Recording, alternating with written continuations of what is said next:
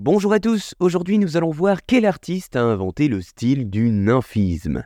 Surnommée la Dame du Cubisme, Marie Laurencin est une artiste du XXe siècle qui a inventé son propre langage pictural, dépeignant au gré de tons pastel des portraits féminins vaporeux, reconnaissables au premier coup d'œil. Cette peintre et écrivaine a pourtant longtemps été réduite à son statut de muse de Guillaume Apollinaire, mais des années après, elle ressurgit enfin à la lumière. C'est cet artiste, symbole d'indépendance et de réussite, dont les œuvres peuplent régulièrement les ventes aux enchères, qui est à l'origine du mouvement du nymphisme et nous allons voir pourquoi. À partir des années 1920, l'artiste Marie Laurencin livre ses premiers portraits peuplés de figures féminines élancées. Sa touche devient plus vaporeuse à mesure que sa palette s'éclaircit, adoptant notamment des tons pastels. Ces nymphes énigmatiques sont la plupart du temps parées de riches accessoires évoquant le statut social élevé de ses commanditaires. Et oui, c'est un constat, Marie Laurencin séduit la bourgeoisie et l'aristocratie parisienne, recevant ainsi de nombreuses commandes. En effet, Marie Laurencin aura fait de son style, qualifié de nymphisme, un dépassement tant du fauvisme que du cubisme dont elle voulait s'émanciper. Aux côtés des grands artistes de l'époque, Braque, Derain ou encore Matisse, elle est l'une des pionnière du dadaïsme. Son style très personnel, critiqué cependant pour sa mièvrerie, répétée dans des camailleux pastels et des motifs de princesses et de bêtes féeriques, de fleurs et d'adolescentes androgynes, aura durablement marqué les esprits de son temps et d'une autre. C'est en remarquant son style coloré que certains critiques et artistes commencent à qualifier son travail de nymphisme, nom qui restera jusqu'à la fin de sa carrière. Alors qu'est-ce que le nymphisme? Eh bien, c'est en quelque sorte une matérialisation du travail de Marie Laurencin, la représentation de créatures féminines semblant flotter dans une palette vaporeuse, leur visage pâle empruntant au masque leur mystère, comme les nymphes apparaissant autrefois dans les mythologies grecques et romaines. Voilà, vous savez maintenant quel artiste a inventé le style du nymphisme, Marie Laurencin, surnommée la Dame du Cubisme, qui fut, entre autres, une peintre très importante du XXe siècle qui arriva à imposer sa palette.